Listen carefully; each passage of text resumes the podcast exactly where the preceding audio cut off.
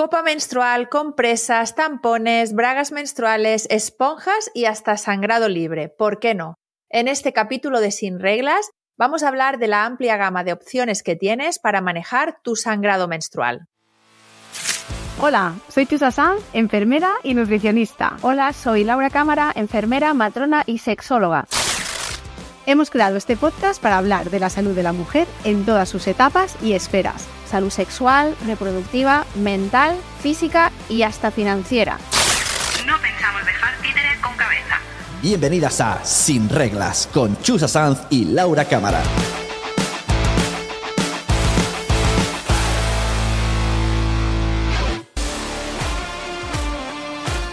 Pues hoy traemos un tema que nos encanta, porque donde tú ves una simple copa menstrual o una compresa, nosotras vemos un artilugio que atraviesa una gran cantidad de aspectos de tu vida. Y no es de extrañar que tengamos tantas opciones disponibles a día de hoy, porque cada mujer es un mundo y cada menstruación también lo va a ser. Y menos mal, ¿no? Tu menstruación está claro que no es igual el día 1 que el día 5, no es igual tampoco a los 15 años que a los 25 que a los 50 y por eso el producto se debe de ir adaptando a las necesidades de cada momento y de cada etapa vital.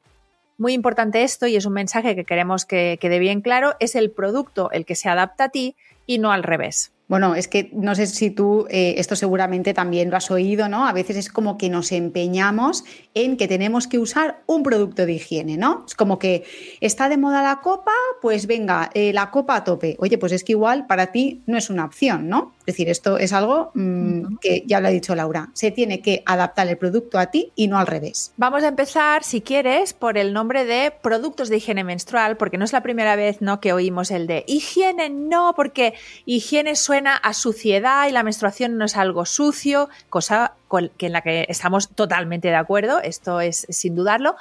Pero a pesar de esto, la palabra higiene tampoco tiene que ver obligatoriamente, así como en plan higiene nos recuerda y, tiene que ser algo que tenga que ver con la suciedad. Entonces, explícanos un poco sobre esto, Chusa. Claro, esto además es que hace como un par de años así hubo como mucho revuelo con, el, con esta palabra, ¿no? Que fue como, es que la, menstruación em, no es algo sucio y la palabra higiene nos, nos connota a suciedad. Bueno, pues la palabra higiene se asocia a suciedad, pero es que no es verdad. De hecho, mm, yo, nosotras, somos muy de reivindicar la palabra higiene, porque esta palabra deriva del griego higiene, que significa sano y además deriva de Higia, es que fíjate, ¿eh? que es la diosa de la mm. curación, de la limpieza y de la sanidad, que era hija de Asclepio, el dios de la medicina, y de Epione, diosa de la curación. O sea que, fíjate. No había escuchado mm, jamás esos nombres. Me parece curiosísimo, pero no había escuchado nunca Asclepio ni Epione. Hombre, pues algún Asclepio. seguro que ahora Asclepio se va a poner de moda el nombre, seguro. Fíjate. Fíjate que higiene se relacionaba con la prevención de enfermedades. Entonces, claro, cuando hablamos de higiene menstrual, oye, pues esto es una maravilla. Piensa que cuenta, higiene es el conjunto de técnicas ¿no? que nosotras aplicamos, ¿no? esos conocimientos que tenemos para preservar nuestra salud.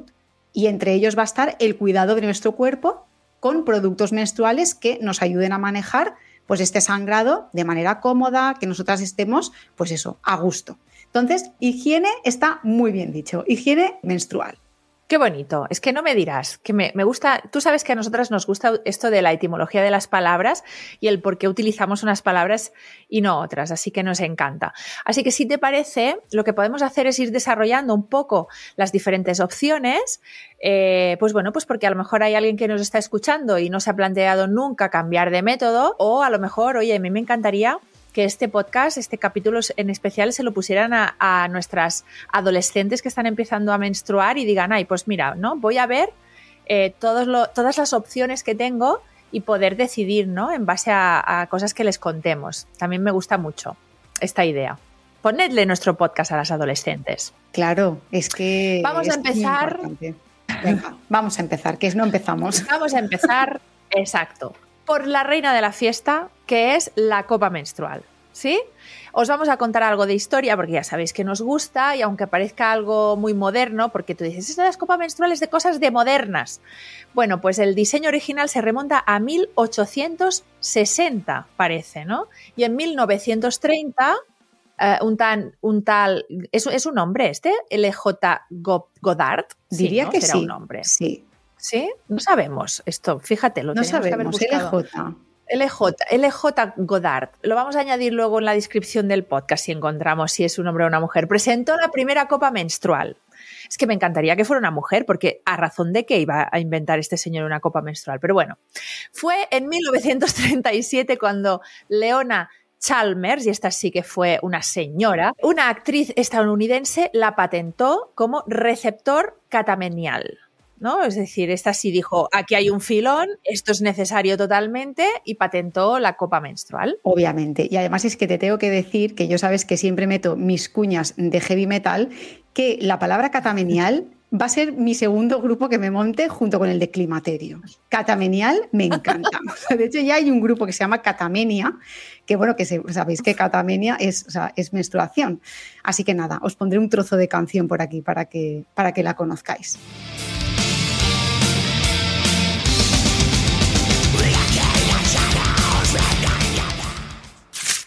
Bueno, seguimos. Seguimos, seguimos. Los materiales que se utilizaban en la época eran pues caucho vulcanizado o látex, que nada tiene que ver con los materiales que se están utilizando ahora, que normalmente deben o, os aconsejamos que sean de silicona, eh, una silicona especial que se llama silicona de grado médico, que es un material hipoalergénico y resistente a los microorganismos. Y eso es muy importante porque eh, para que no cree reacciones ¿no? Eh, de contacto y reacciones alérgicas y sea también esa eh, que no favorezca la, la proliferación de microorganismos, ¿no? Entonces, al principio parece que la copa tuvo una aceptación mm, solamente regular, porque eso de meterse los dedos en la vagina y tocar la sangre menstrual como que no, no se veía claro. Tengo que decir que esto pasa todavía hoy en día, porque yo lo tengo comprobadísimo, lo tengo comprobadísimo. Muchas personas, muchas mujeres no quieren utilizar la copa menstrual porque eso significa tocar en tu vagina y tocar la sangre. Yo fíjate que es una pregunta que utilizo dentro de mi historia o anamnesis sexual, ¿no? De tu salud sexual, si eres capaz de utilizar la copa por una cuestión de que no sea doloroso, cómo está tu musculatura del suelo pélvico. Al final es, es verdad que si molesta o no la copa para mí es un dato importante, pero también que no te dé asco ni cosa tocar el, en el interior de tu vagina y, y, tocar la sangre menstrual. A mí me parece interesante ese dato. Qué bueno esto. Pues yo creo que sabes a quién también le pareció muy interesante. ¿Sabes de qué me estoy acordando? De nuestros amigos los alemanes, los que inventaron esos guantes para la Ay, menstruación. Sí. Eh, hombre, por favor, aún habrá Ay, que darle sí. las gracias. Calla, que se nos caen fatal. Id a, id a nuestro mm, podcast, donde, ¿cuál es el capítulo en el que hablamos de esto? Del el de los ciclo, Pinky ¿no? ¿no? El de ciclo el de ciclo menstrual. menstrual. Si no sabéis de qué va, iros a la temporada 1 y sabréis de qué va esta gente que inventaron unos guantes para tocarse el chumino eh, durante la menstruación. En fin.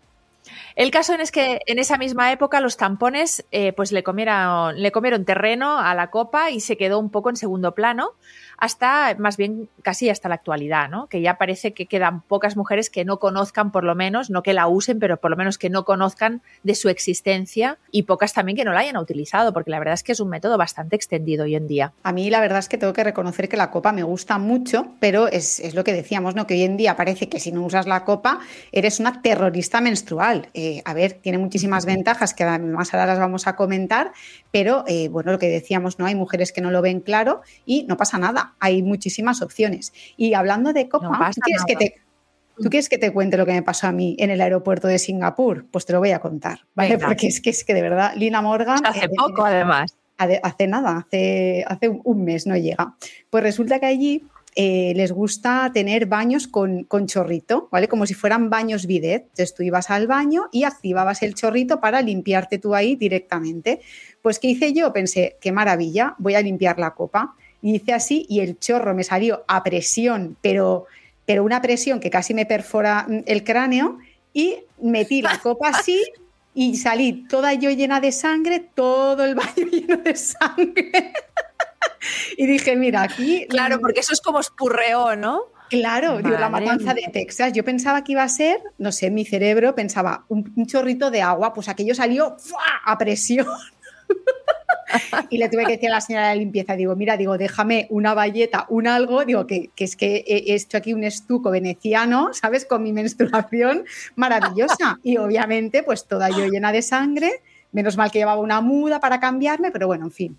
Que si veis algún tipo de estos baños, cuidado. No hagáis eso, ¿vale? No, sirven para la copa. Oye, pues qué importante sería, ¿no? Que tuviéramos baños adaptados a la menstruación, cosa que Hombre, no tenemos. A pesar de que sí tenemos eh, baños separados por sexos, pues en el baño, en el baño de mujeres podríamos tener algo para te cambiar la copa, o no sé, porque no sé, o sea, de verdad que tengamos que estar diciendo esto es como muy básico, pero jolín, es verdad, ¿no? Uno de los inconvenientes que la gente le ve a la copa es el hecho de podértela cambiar fuera de casa. En fin, vamos a hablar de lo que es ventajas e inconvenientes, si te parece. Pero venga, Exacto, venga, empezamos Ventajas por las de la copa menstrual, porque exacto, no vamos a empezar por lo negativo. Empecemos por lo positivo, porque tiene muchas ventajas, ¿no?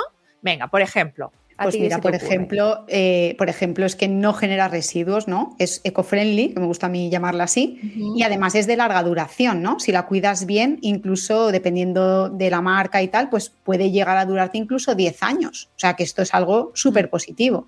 Sí, y para las que pensáis que cuando la has usado un tiempo ya no sirve porque se vuelve un poco como que coge color, no pasa absolutamente nada. Ese color es normal y lo podéis limpiar un poquito con agua y agua oxigenada y se queda limpísima y no hace falta que la cambiéis por ese motivo.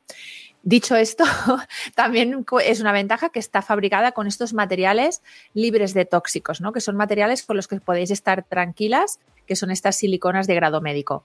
Claro. Y además que es barata, ¿no? O sea, en comparación con lo que te puedes llegar a gastar con tampones, compresas, etc., sí que es verdad que la inversión inicial es un poquito más, pero al final, si cuentas 10 años, ¿no? Que te ahorras de, este, de utilizar otros productos, pues oye, al final te, co- te compensa. Sí, sí, sí, totalmente. También otra ventaja que te permite observar directamente lo que es el flujo menstrual.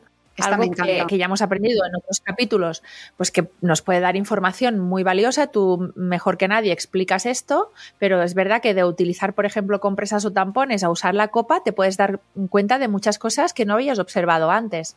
Bueno, a mí es que me pasó. Yo cuando utilicé la copa por primera vez, hace ya eh, lustros, eh, dije, ¿pero qué es esto? Dije, pero si, mi o sea, si el sangrado menstrual es que tenía incluso un color bonito, ¿no? Decía, ostras, es que no tiene nada que ver con, ese, con esa sangre oxidada, que siendo yo así de... de Voy a, dar un, ambiente voy a hacer un paréntesis, sí. Voy a hacer un paréntesis. O sea, Chusa, o sea, es la única persona del planeta que dice, qué bonito, es que qué bonito la sangre menstrual, qué color. Ay, que estoy enamoradísima de esta sangre menstrual. Es verdad, es Va- que además no es un color sangre. Que somos raras. A ver, a mí, no me- a mí seguro que eso no me vas a insultar porque yo ya lo sé.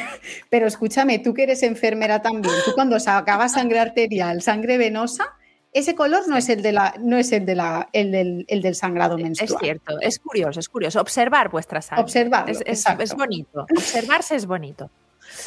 Puedes Venga, y bañarte algunas con mujeres, ella. además, Ah, Así. sí, vale. Y al- puedes bañarte. Algunas mujeres además sienten mejoría de, eh, de las molestias. Sí, Mm, por- también. por, eh, es verdad, eso lo han dicho que en comparación con otros métodos como que tienen menos molestias.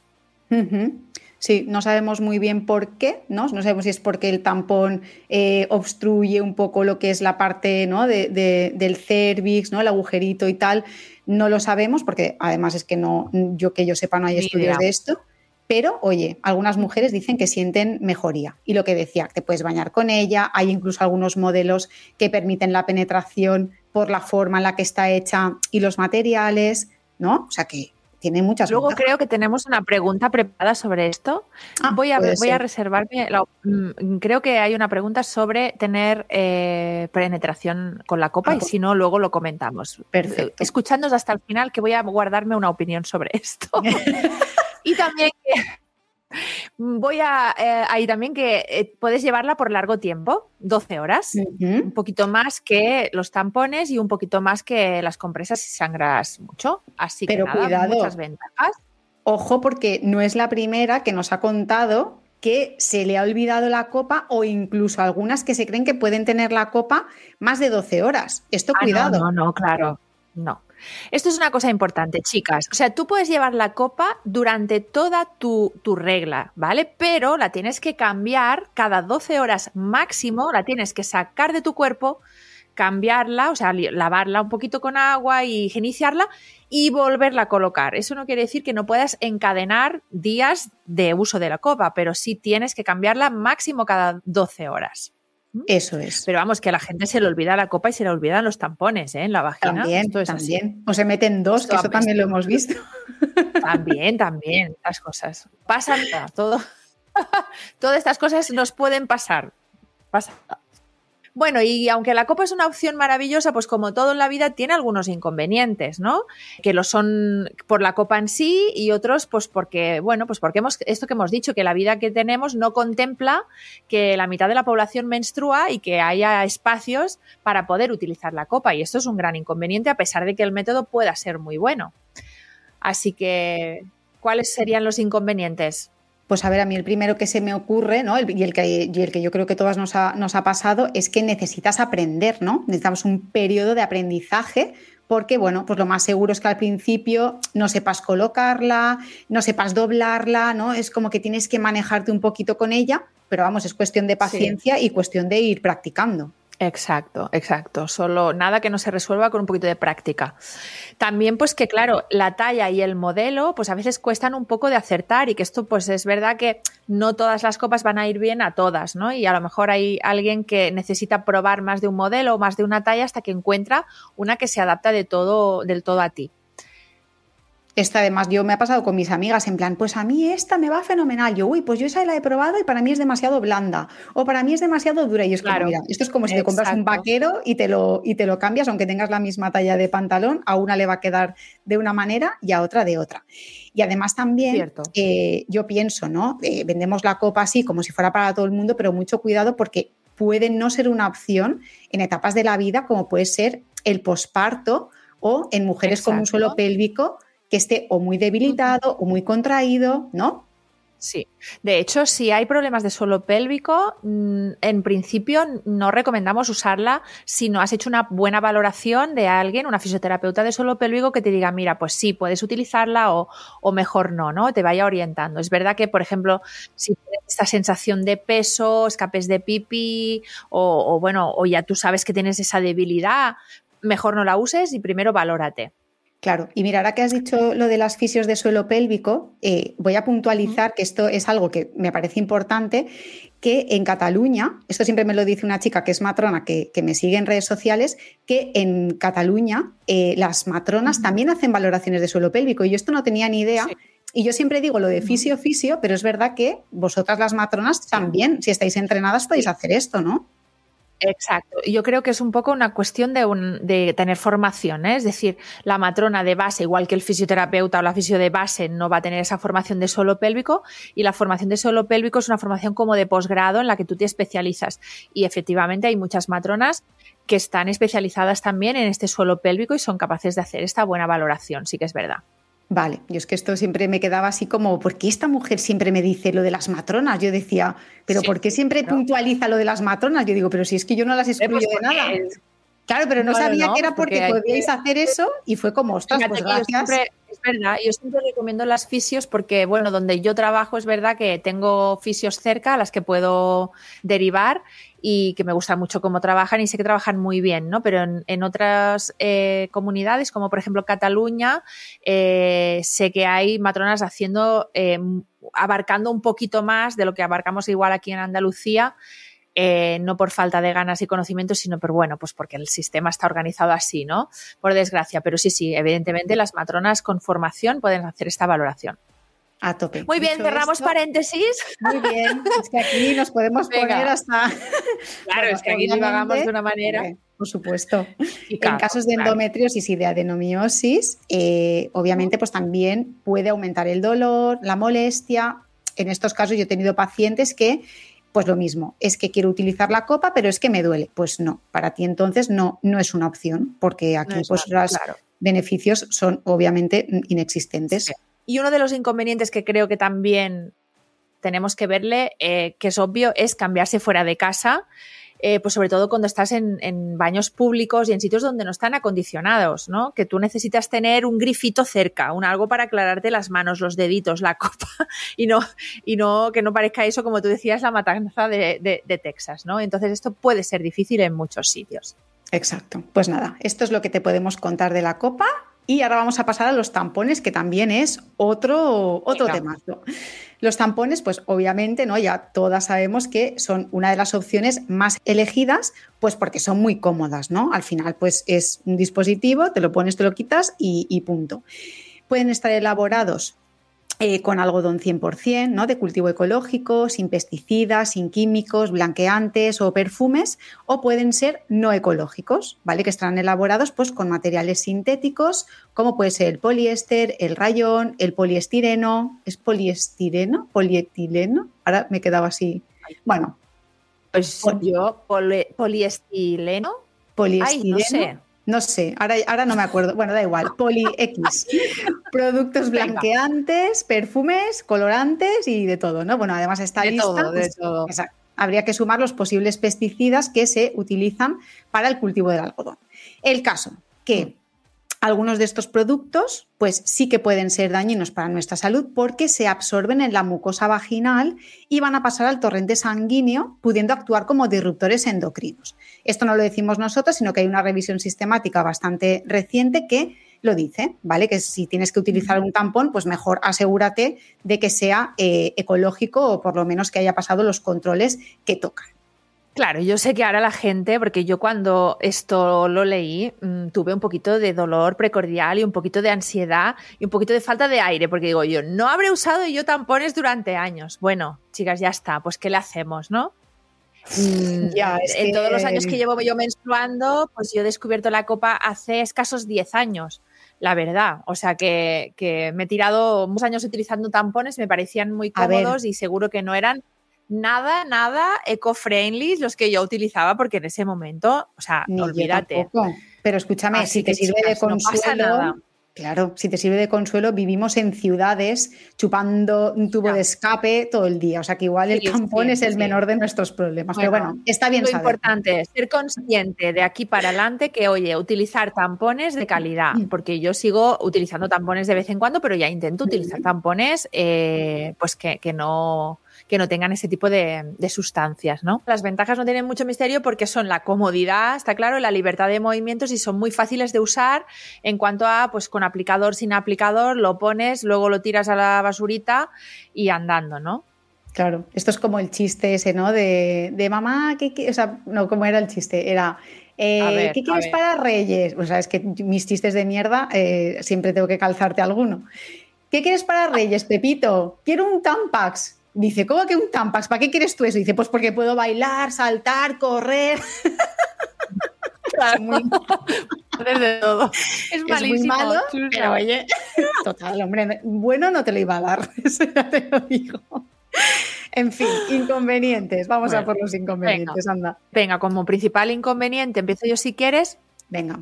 Que absorben el flujo menstrual y la humedad de lo que es la vagina, ¿no? Es decir, es un método que no recolecta, sino que lo que va a hacer es chupar o no, absorber. Tenéis que imaginaros, pues, un algodón al lado de un líquido, pues ese algodón va a absorber ese líquido, ¿no?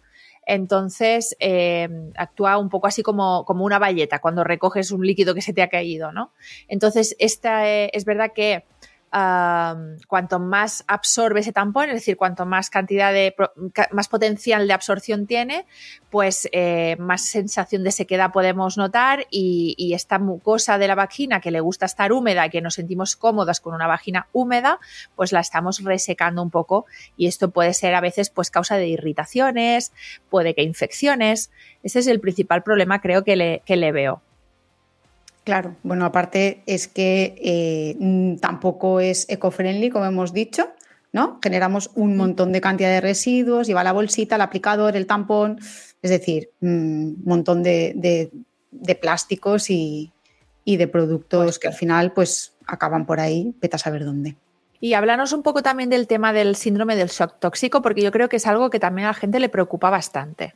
Sí, su uso puede potenciar la aparición del temido síndrome de shock tóxico y esto te lo voy a contar en el dato curioso, así que tienes que quedarte para Ah, escucharlo también. Me vas a, ah, que me vas a dejar así como una especie de coitos interruptus. Sí, Ah, bueno, pues ya está. Pues muy bien. así te quedas. Vale, vale. Ok, ok. Venga, pues pasamos a las compresas, tanto las compresas comerciales como las compresas de tela. Primero, compresas de tela. Venga. Ventajas, pues, eh, of course, la ecología, ¿no? El- estas sí son eco-friendly porque reducen totalmente los residuos, se lavan y se vuelven a usar. También son baratas, ¿no? Que al final con un buen mantenimiento pues las puedes utilizar durante, durante muchos años. Y hipoalergénicas, ¿no? El material de fabricación pues suele ser ese algodón orgánico, celulosa, almidón y esto pues difícilmente eh, alergias o rozaduras, ¿vale? Pero bueno, tampoco llevan ni perfumes ni blanqueantes que ya sabemos que pueden actuar como disruptores endocrinos. A ver, obviamente tiene ventajas, pero también tiene inconvenientes, ¿no? Y esto, la parte de inconvenientes a mí me hace mucha risa porque una vez que yo hice una publicación de compresas de tela, eh, uno de los comentarios que me dejó una, una chica fue, sí, hombre, ahora vamos a volver a, raba- a- a lavar las compresas al río. Y me hizo muchísima gracia porque pensé, pues sí, al río no, Pues pero también. las tienes que lavar. Lo puedes ver como un gran inconveniente. Yo, de hecho, te diré que jamás he utilizado compresas de, de tela. Bueno, a ver, alguna vez las he probado, pero no han sido mi método habitual nunca porque me da mucha pereza a mí eso.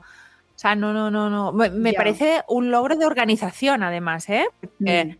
eh, bueno, yo vivo en Andalucía y aquí tú sacas una compresa en verano eh, al sol y la puedes tener seca en exactamente un minuto y medio. Y Pero medio. en invierno y en según qué sitio sacar las, secar las compresas de tela y que tú tengas una planificación para tener compresas durante toda la regla, a mí me parece un, un ejercicio de planificación enorme, ¿no? Entonces, Bueno, yo- de hecho es un inconveniente, ¿no? Que tienes que lavarlas, secarlas y esto pues es, es un ratito de tu tiempo. A ver, yo tengo que, yo sí que las he utilizado y de hecho a mí me gusta utilizarlas porque yo trabajo muchísimo tiempo en casa, ¿no? Entonces cuando estoy en casa, Claro.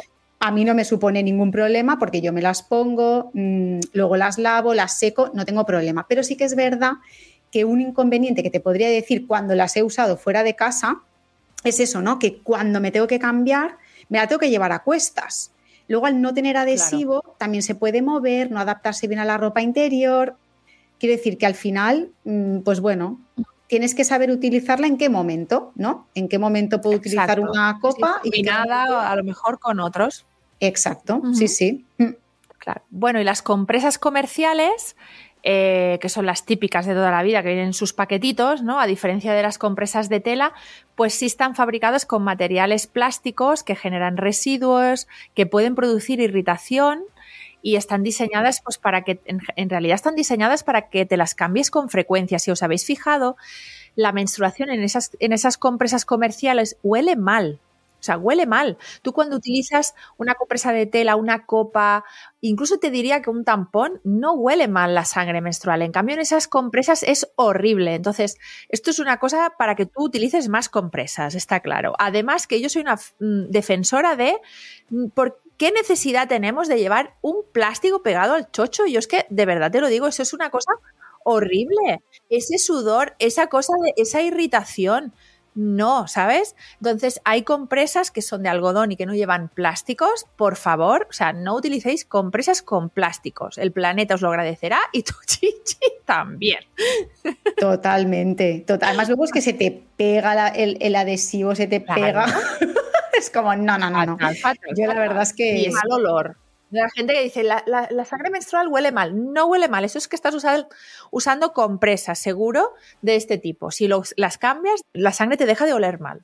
Inmediatamente, totalmente. Y lo que más se puede llegar a parecer a la compresa de tela o incluso a la compresa normal es la braga menstrual. O sea, las bragas menstruales yo creo que son una súper buena alternativa al uso de compresas, incluso de salva slips, ¿no? Porque al final actúan como una compresa de tela pero que va integrada a la braga. Yo soy súper fan, tengo Esto que es una, una obra de ingeniería, yo también, yo también. A mí me parece esto que la tecnología nos haya puesto a nuestro servicio las bragas menstruales, que tú cuando lo cuentas a la gente, que hay gente que no conoce las bragas menstruales, cuando dices, no, no, no, es que es de, es de tela, entonces, pero te manchas, no.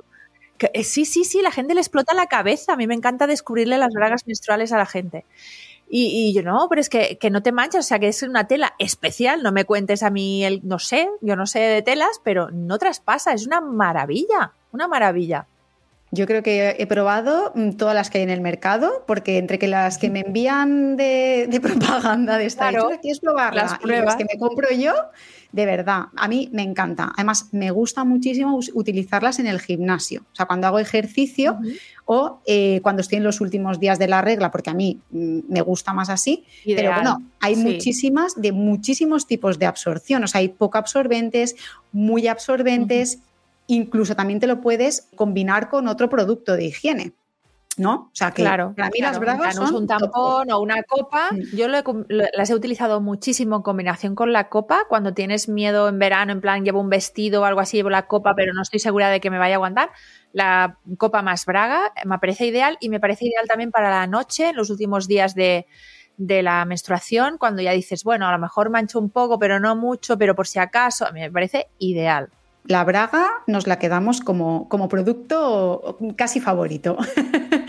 y luego, escúchame, las esponjas naturales, sintéticas, yo la verdad es que no las he probado, pero no sé por qué no me termina de gustar la idea. Le veo como demasiados recovecos a, este, a, a estas Sí. esponjas. Mira, hay gente que es muy fan de las esponjas naturales, por eso de, bueno, hay gente que le, da mucho, le pega mucho al tema de lo, de lo natural. Es verdad que no se aconseja las esponjas naturales porque eso en realidad tiene mucho riesgo de que proliferen ahí microorganismos. Tened en cuenta que eso es un, es un material natural y eso hay que, habría que extremar muchísimo las precauciones para, para que eso no generara eh, infecciones. A mí, ese, a mí no me gusta mucho tampoco. Es verdad que hay esponjas que son que están, o sea, son sintéticas y están van- vienen envueltas como en unidosis, que sí se pueden utilizar. Yo de hecho sí he utilizado alguna vez, porque además se pueden utilizar perfectamente para mantener relaciones sexuales durante la durante la menstruación. Y si vosotras que nos estáis escuchando queréis ver una, os lo voy a enseñar, os nos vais a YouTube y nos veis en YouTube porque te tengo aquí preparadas. Mira, mira, ¿qué te parece? ¿Ves? Vienen envueltas. Uy, que se me caen. O desde No, aquí las no veo. son grandes. Mira, mira. Ah, ¿no? Mira, mira, A ver. ¿Qué va, qué va?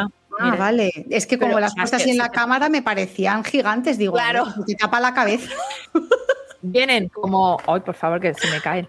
Que vienen como en, de- en una, ¿ves? Envueltas en, de, en unidosis. También bien Y- de y plástico, eh, te lo digo. Exacto. Y tienen, sí, y tienen además esta pequeña, como esta ranurita para poder que te meter el dedo. ¿vale? Y poder estirar. Uf, mucho residuo también veo, ¿eh? Bueno, sí, sí. A ver, Igual sí, cosas yo sí, igual, puntuales, igual ¿no? que los tampones, ¿eh? Ah, yo solo he utilizado en cosas muy puntuales, muy puntuales, pero ahí están. Son- Claro. No, no, lo que decíamos, que igual puede ser que no, que no todo, todos tus ciclos de toda tu vida utilices esponjas, pero igual te vas a un viaje o un evento específico que dices, hostia, pues esto me va súper bien, pues oye, las utilizo. Exacto. Fenomenal. Pues mira, no las había, no las había visto. Qué bien. Bueno, y hablamos ya, yo creo que del último método que yo no sé absolutamente nada, que es el sangrado libre. Lo hemos dejado para el final porque la verdad es que es un tema que me fascina y yo, o sea, nunca lo he practicado, no sé si, si jamás seré capaz o sería yo capaz de esto, pero yo mm, me parece alucinante. Cuéntanos qué es el sangrado libre. He buscado un poquito, porque yo también era de las, bueno, era no, de las que pensaba, sangrado libre, ¿no? Cuando lo escuché por primera vez era como, ¿pero esto qué significa? Bueno, aclarar que el sangrado libre no significa que vayas por ahí sangrando con la ropa llena de sangre o dejando tu menstruación en los asientos del autobús. Esto no es así. Ah, vale. ¿Vale? vale, o sea, esto es muy importante porque, claro, cuando Claro. dices sangrado libre no se te viene un detalle. Exacto, otra cosa a la cabeza no se te Sí. viene, pero no. El sangrado libre consiste en evacuar la menstruación de manera consciente. Es decir, que tú tendrías que Ujú. entrenar el suelo pélvico y tú en el momento notes que eh, la menstruación va a caer, te aguantas y te vas al baño y la evacúas. ¿Qué pasa? Qué que yo me he ido a fuerte. Bibliografía científica y no hay absolutamente No nada. hay. Esto es Y un tampoco movimiento- no tenemos experiencia. Así no que- tenemos No, experiencia. No, no, pero yo he preguntado, ¿eh? ¿Qué te crees? Ah, que vale, vale, este vale. podcast me, me documento mínimamente ¿Dónde con el tiempo que tengo. Sí, sí, sí, perdonad, nuestras escuchantas, no vayáis a pensaros que venimos aquí Hombre, solo a, charlar y a pasarlo bien. No, a charlar. Hombre, eso Venimos Exactamente. Yo con esto eh, he preguntado ¿no? a la gente, pues eso, Sí. que, que conozco del mundillo y tal, y eh, realmente fue un movimiento social. ¿Qué quiere decir? Que fue como en la época de los 70 que eh, un grupo de mujeres dijo, ya está bien de que la menstruación sea un tabú y dijo, pues yo voy a reivindicar eh, mi sangre de manera eh, libre. Entonces, aquí hay como una mezcla, porque mm, es, es esta parte más política, pero luego también hay como una corriente más espiritual, ¿no? En la que dicen que, bueno, si conectas Sí. con tu útero, puedes llegar a controlar Sí. estas sensaciones. Claro, lo que yo veo es que esto sería maravilloso si tú en tu casa, los días de la menstruación, pudieras estar 100% conectada con tu útero, ¿no? Porque sí que es verdad que Mm. tú a veces notas Claro. el, eh, el momento este que dices, ostras, ahora, pero mm, Sí. no tenemos esta capacidad, o sea, esta capacidad se tendría que desarrollar y segundo es que no tenemos ese Claro, o tiempo sea, eh, eh, de conciencia. Vivimos en una sociedad que desde luego no nos, no nos facilita este, este momento de conexión, ¿no? De vivir esa menstruación con tal conexión. Ojalá, ¿no? Sería ideal. Sí que es verdad que yo sí he notado esto de que vas a- de repente como que vas al baño, relajas y ahí como que dejas salir, ¿no? No sé si yo sería capaz de controlarlo durante todo el día, ¿no?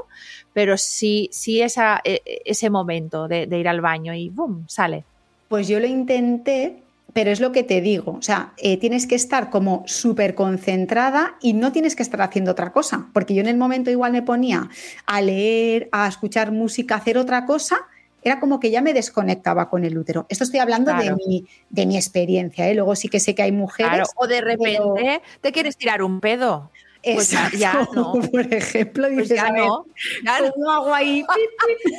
¿Cómo hago eso? Las compuertas. Tío, me dio un mm, pedo, pero no se me escape. No, no sé, yo lo veo muy difícil. Por favor, si alguien practica el sagrado libre, escribidnos, dejadnos comentarios que me flipa, es que me flipa este tema.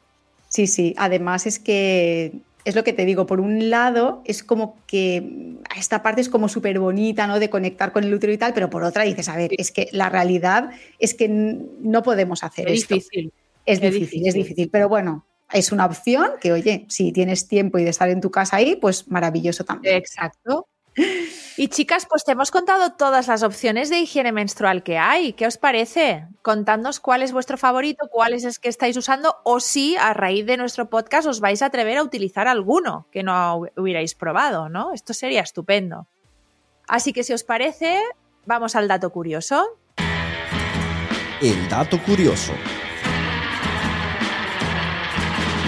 Yo quería contar algo así curioso y también ampliar un poquito la parte esta de síndrome de shock tóxico, porque es Sí. como que siempre lanzamos información, pero obviamente no es para asustar. Que esto es algo como muy frecuente que también pasa en redes sociales, que tú dices una información y la gente ya se genera un miedo y le desbloqueas una, una inseguridad. Oye, pues no, la información no está precisamente para eso. El caso es que tú sabías que la marca Tampax se negó durante años a publicar la composición de sus productos, tanto en la caja como en un documento oficial. Hmm, sospechoso. Qué fuerte. Bueno, Qué fuerte.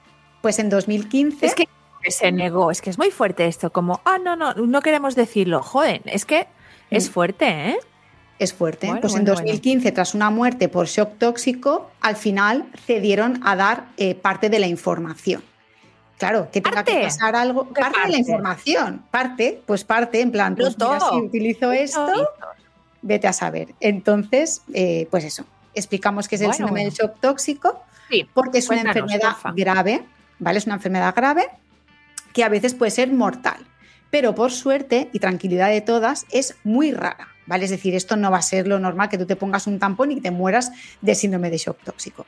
El caso es que se presenta con síntomas como puede ser una erupción cutánea, fiebre elevada, confusión mental, es decir, es un cuadro muy heterogéneo y se produce por el sobrecrecimiento del Staphylococcus aureus, que es una bacteria potencialmente Bichito. patógena, un bichito, que vive de forma natural en nuestra mucosa vaginal. ¿Vale? Entonces aquí ya tenemos que pensar, es algo que se desajusta, porque ella vive ahí tan tranquila, pero esta bacteria se reproduce porque mm, el ambiente no es el correcto, empieza a liberar toxinas que las absorberá nuestra vagina. ¿Vale? Entonces, ¿qué pasa? Que estas toxinas van a acabar en el torrente sanguíneo y se va a producir una infección sistémica. Entonces, ¿qué es lo que puede producir este ambiente idóneo? Pues justamente el uso de algunos tipos de productos de higiene. Como hemos comentado, los tampones superabsorbentes. ¿Por qué? Porque si usamos tampones con una capacidad de absorción mayor a la necesaria, ¿qué va a pasar? Pues que dejamos la mucosa vaginal hecha una porquería, vulnerable y susceptible de infección. ¿Vale? Pero cuidado, porque con la copa también existe riesgo de síndrome de shock tóxico si la utilizamos de forma incorrecta. Sí que es verdad que aquí la parte de absorción no estaría, pero la parte de sobrecrecimiento sí, si no la utilizamos bien también puede ser.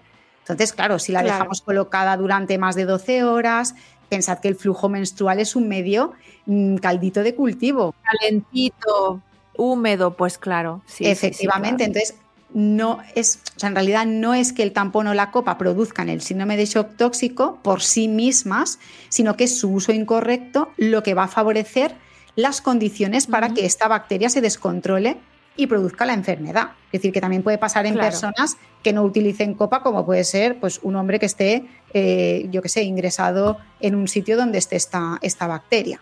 Entonces, lo que tenéis que saber es que tenéis que utilizar bien los productos y sobre todo, muy importante, adaptar la capacidad de absorción a el día en el que estéis desangrado. Claro, no ponerte un tampón súper absorbente o en un día donde tienes un, poca regla porque tú dices, así me va, a aguantar un montón de rato. O sea, en plan, lo puedo llevar todo el día. No, es que no, no debes de llevar un tampón todo el día. Eso es. Así que este es el dato curioso que más que curioso, pues es para que, para que estemos bien informadas y he aprovechado el, capítulo para, para esto. El consultorio.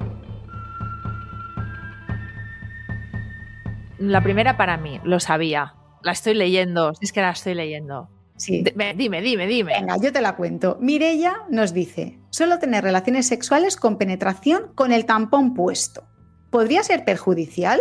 Bueno, Mireya, pues si ya lo estás haciendo y no te ha pasado nada, está claro que muy peligroso no es. ¿eh? Evidentemente, tener relaciones que no impliquen penetración se puede utilizar teniendo cualquier método puesto, una copa, un tampón, una esponja, porque no implica esta introducción de nada en la vagina. Ahora bien, ¿En un momento dado podemos tener una penetración habiendo una copa o un tampón en la vagina? Por supuesto que sí. La vagina es un conducto muy amplio, fibromuscular, que tiene una gran capacidad. O sea, algún día tenemos que hablar de la vagina. Es que voy a hacer un capítulo, es que voy a hacer un capítulo de la vagina. Chus, así te lo digo. La vagina es un órgano increíble, increíble, con una capacidad de distensión enorme.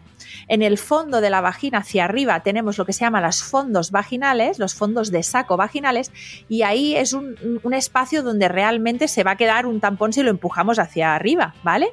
Entonces, hombre, más allá de, que, de, la mayor o menor brusquedad que podemos tener al, hacer, al, tener relaciones sexuales, no te va a pasar nada. Ese tampón no se va a ir a ningún sitio, que es el miedo que tenemos, ¿no? ¿El tampón se puede ir para arriba? No, jamás.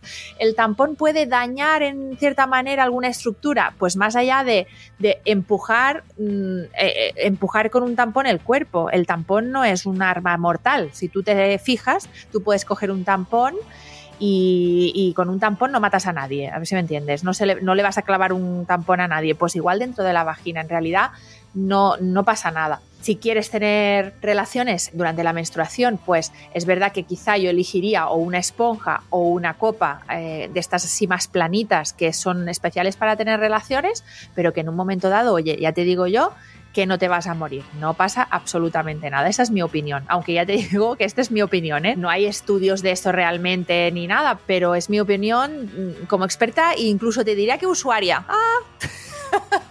Fíjate, oye, aquí al final. Hombre, a ver, probad, probad sin, probad sin miedo las cosas. Es que tampoco tenemos que tener tanto miedo a experimentar con según qué cosas del cuerpo. Eh, cuando por, por lógica no tienen por qué ser peligrosas. Totalmente de acuerdo. Venga, voy, con la... siguiente. esta pregunta. Ah, me dime, gusta dime, ¿qué, mucho. iba- qué me vas a decir? No, esto, que, que al final muchas veces es como que estamos esperando aquí a que alguien nos diga las cosas, ¿no? Y a veces, pues oye, también nosotras podemos tener un poquito de eh, opinión, Sí. ¿no? Y, y de iniciativa Sí. de probar y ver si nos va bien o no.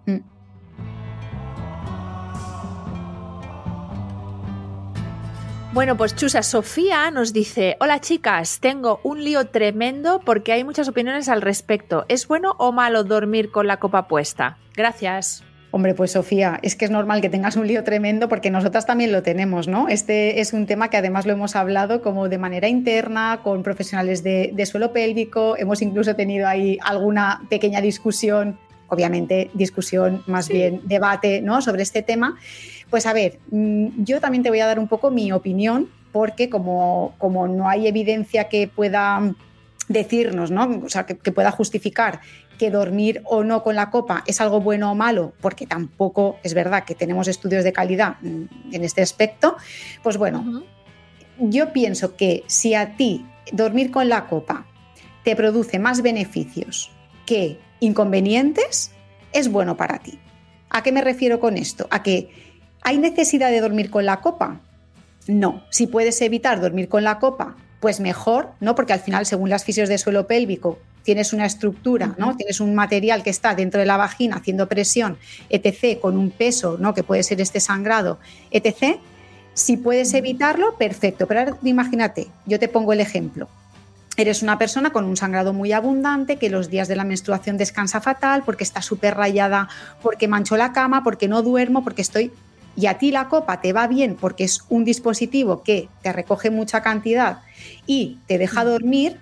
Ostras, pues en este caso yo creo que los beneficios son muy importantes. Entonces, claro, si somos reduccionistas y solamente miramos en el suelo pélvico, puede ser que dormir con la copa no sea una buena idea, pero si miramos la salud de manera global, que yo creo que es lo que tenemos que hacer, pues al final cada una va a tener que ver qué beneficios le aporta y qué cosas sacrifica. Yo creo que esta es mi opinión. Yo creo que ahí las opiniones, eh, la- las opiniones son dispersas. ¿eh? Yo he hablado también con mucha gente sobre esto y no todo el mundo coincide, incluso mm, las mismas profesionales de suelo pélvico. Cuando hay un, daño en el suelo pélvico, evidentemente utilizar la copa no es lo más recomendable, pero aún así, como tú dices, puedes decir, mira, yo es que necesito usarla porque es el método que mejor me va, tal y que cual. Pero también es verdad que es peor utilizarla estando de pie porque vamos a crear esa presión y que, que tumbadas. Eso también es una opinión de otras fisios de suelo pélvico. Así que bueno, yo estoy de acuerdo contigo. Hay que sopesar eh, riesgos, beneficios, incomodidades y ventajas y ahí elegir, ¿no? Seguramente no hay un método hiper hiper perfecto, ¿no? Y, y tengas que elegir de lo que hay, pues ese es el que me va mejor o es el que me aporta mayores ventajas. Yo también pienso como tú.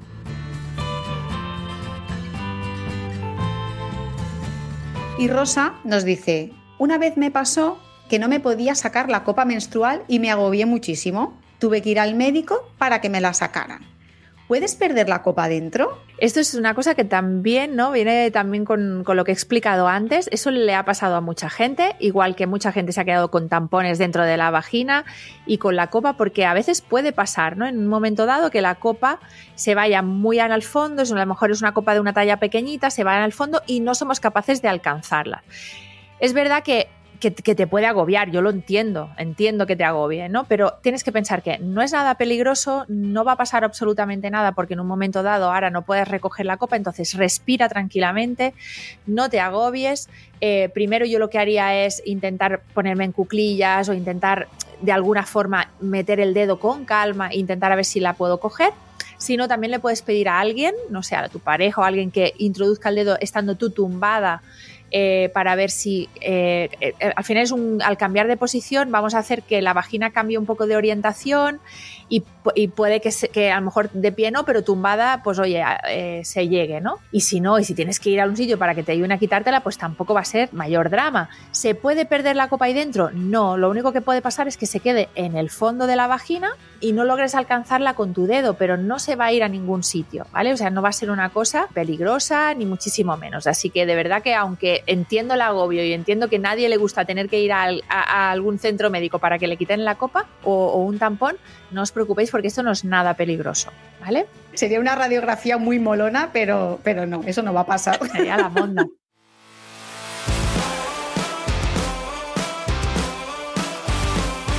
Pues chicas, hasta aquí el capítulo de hoy. Muchísimas oh, gracias por se escucharnos. Nos ha acabado.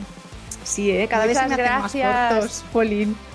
Sí, Gracias por Mira que cada vez, cada vez tenemos más, más palique, no es por nada, pero cada vez tenemos más coba y cada vez se nos hace más corto. ¿Esto como Claro, es? es verdad. Es Muchas que gracias por estar aquí a todas. Nos alegra muchísimo que nos escuchéis. Si quieres que este podcast no muera, por favor, ¿vale? Porque no queremos dejar de hacerlo. Comparte, dale like. Somos muy pesadas, pero mm, déjanos comentarios, estrellitas, todo el amor que puedas, porque no queremos dejar de estar aquí contigo. Y si quieres dejarnos una pregunta, pues lo puedes hacer al correo hola arroba podcastsinreglas.com. Así que nada, recibimos todo, no contestamos todo porque no podemos, pero lo leemos todo, lo guardamos todo y ya sabéis que os contestamos en nuestro consultorio cuando, cuando la pregunta corresponde. Hasta el próximo episodio. Hasta el próximo día. Adiós.